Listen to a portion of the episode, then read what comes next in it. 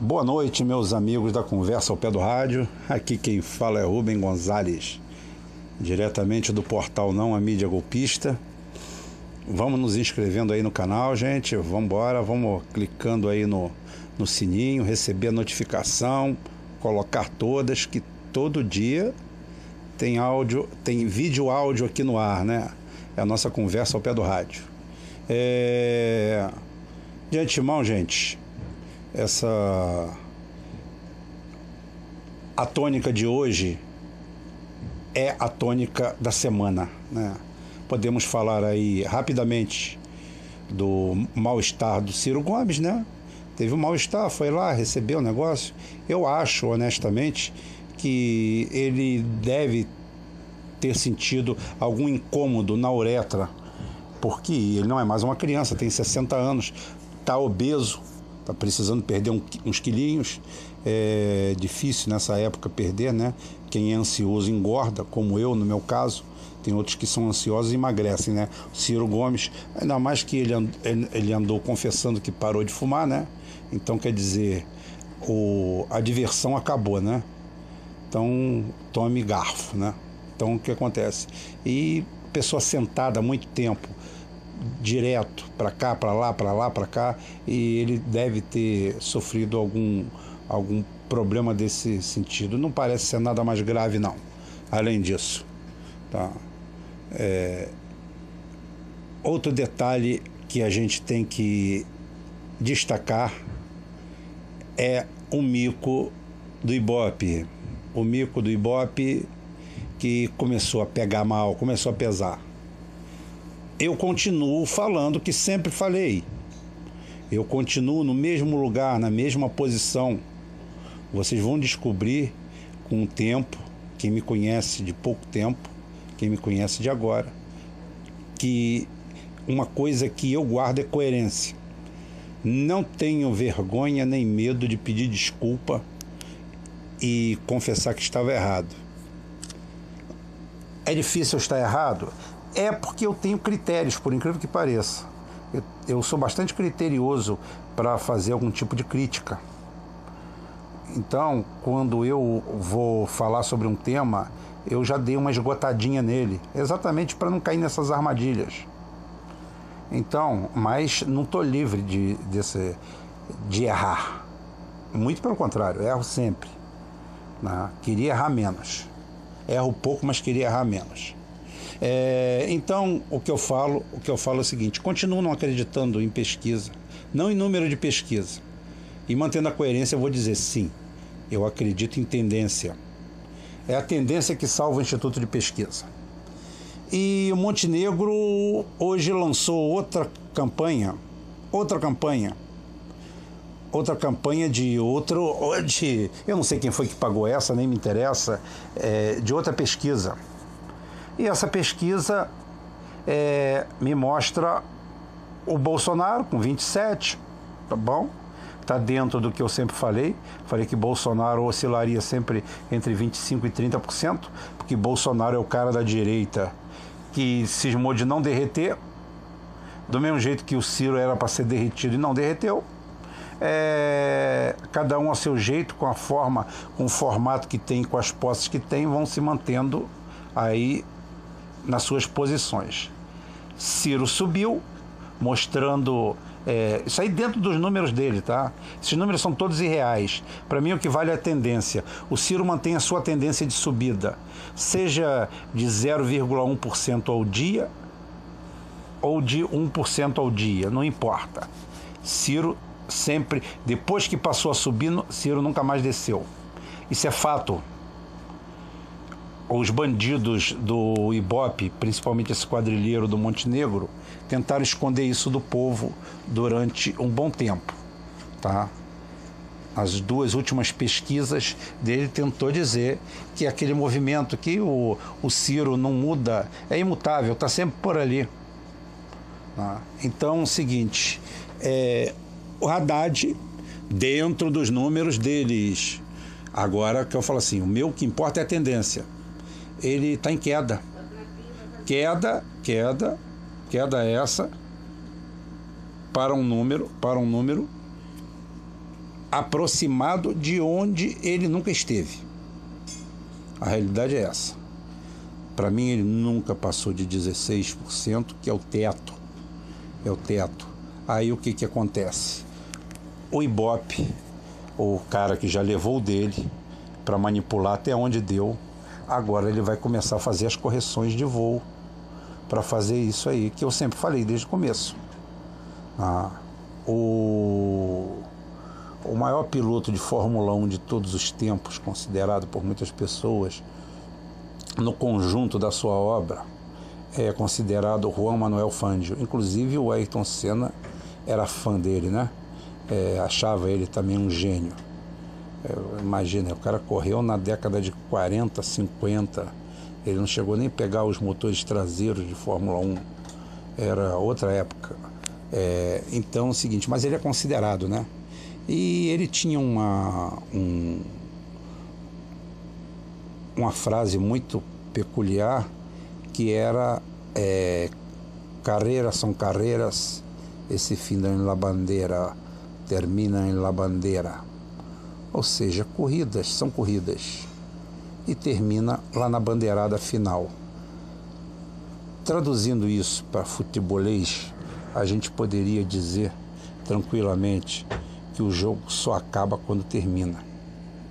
Então foi por isso que eu não iludi ninguém, eu não mantive ninguém aqui preso a falsas ilusões. Eu falei para vocês o que, que estava ocorrendo, o que, que estava acontecendo. E dentro das pesquisas só acredito sim nisso aí, na tendência. Tendência. A tendência do Bolsonaro é estabilizado lá naquele patamar alto dele, porque ele representa apenas um segmento, uma direita e uma população tradicional desesperançada, porque não adianta você ficar querendo traçar um estereótipo do eleitor do Bolsonaro como um bolsominion saindo de uma academia com um soco inglês querendo quebrar a cara dos outros, que eu conheço muita gente tranquila, gente calma, gente que não tem um pingo, nenhum traço de violência e que diz votar nele. Diz votar nele porque não concorda com o que está vendo em volta.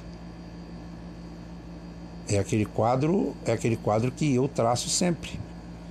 Minorias querendo traçar o roteiro das maiorias. E isso aí não vai dar certo em lugar nenhum. Minorias devem ser respeitadas como qualquer um no país, no planeta. Qualquer ser humano que anda pela, pela face da Terra deveria ter pelo menos o seu conjunto de direitos individuais respeitados. Agora, nenhuma nuance é, nada, nada específico desse cidadão deve lhe servir de atenuante, quer seja sua opção sexual, a cor da sua pele, né, ou sexo, ou o que for. É, isso não pode ser agravante em lugar nenhum, nem atenuante. Então, esse eleitor do Bolsonaro tem esse perfil também. Vamos respeitar ele, porque boa parte desse eleitor tem um respeito muito grande pelo Ciro, tá? Então não chega perto deles falando em PT, falando em Haddad, falando não que eles têm ódio. E eles têm os motivos deles, os argumentos deles. E repito, nenhum deles é o troglodita é, sem cérebro saído de uma academia, não. É o cara que não tem a profundidade política, mas também não é nenhum identitário. E não está afim é, de continuar esse quadro que está aí. Ah, e ele acaba se refugiando ali, porque não vê outro meio. Vê o cara como líder e vai naquela direção.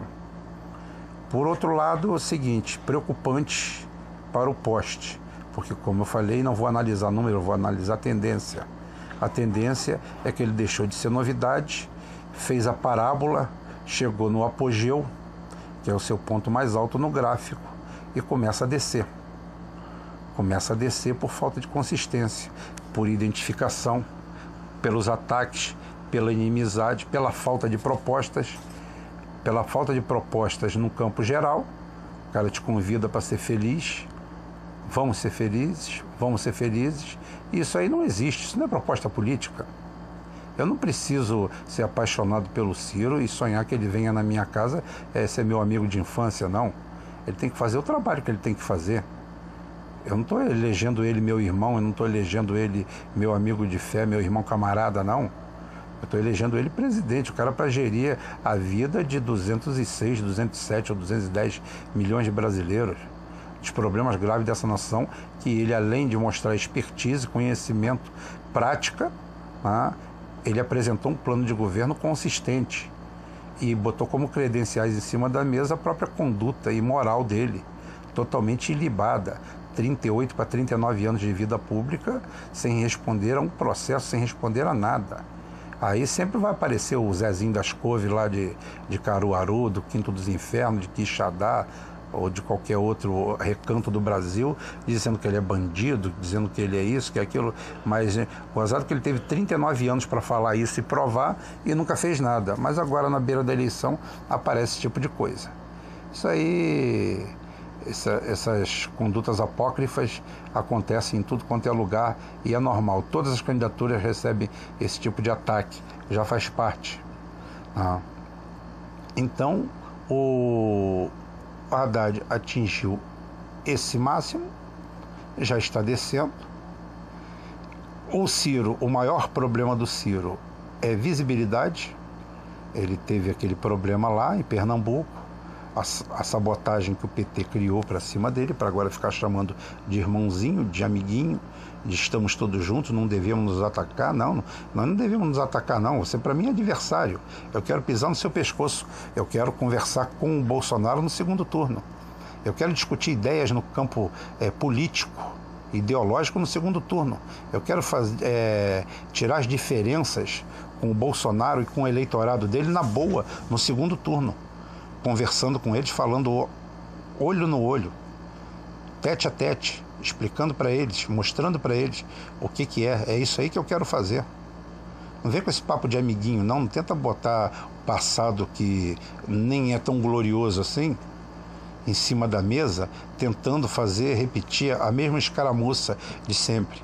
Em nome de quem? Em nome de Eunício de Oliveira, que assaltou a Petrobras, que foi o maior ladrão individual de dinheiro da Petrobras, em nome de Renan Calheiros e da, e da quadrilha dele? Em nome de quem? De Sarney, para mandar mais 500 anos?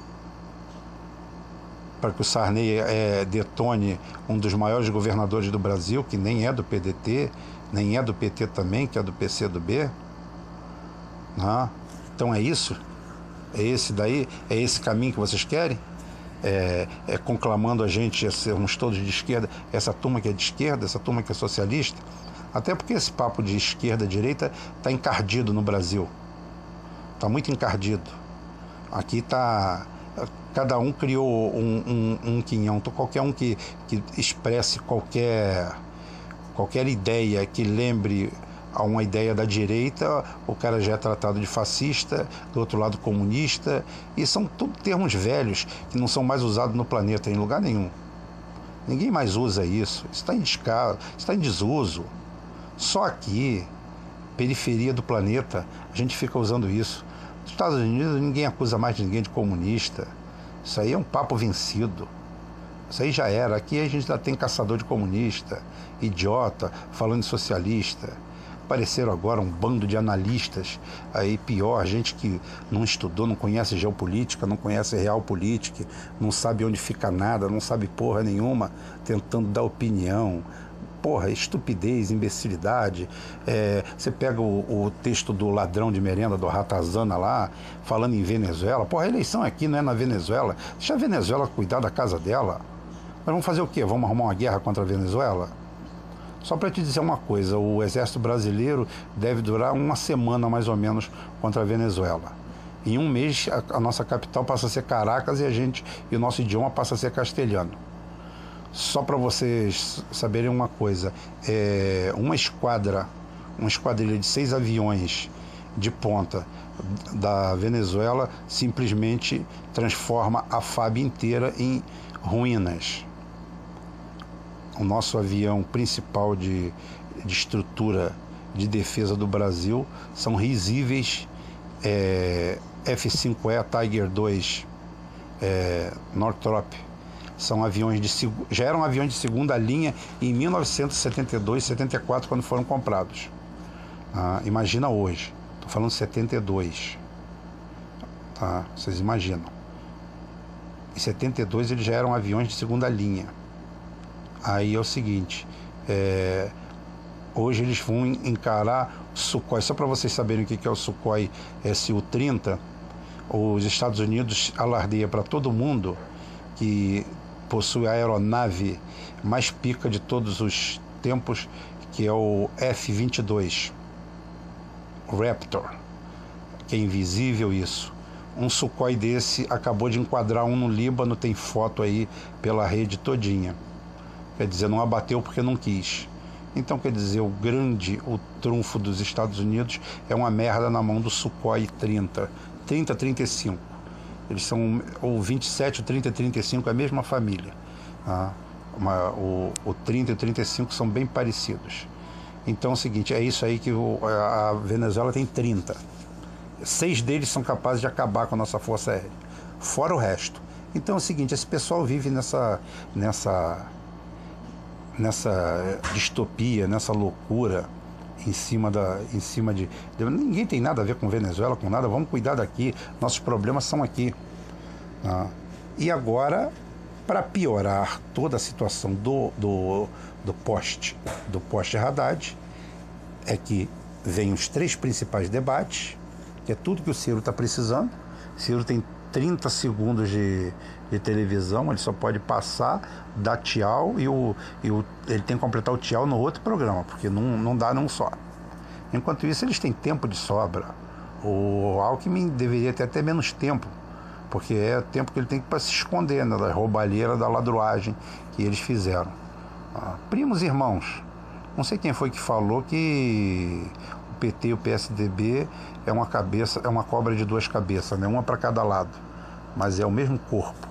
E parece sim, até porque o Haddad é íntimo da, da Fiesp, da, da USP, é, do Tucanato, de todo mundo, amigo de todo mundo.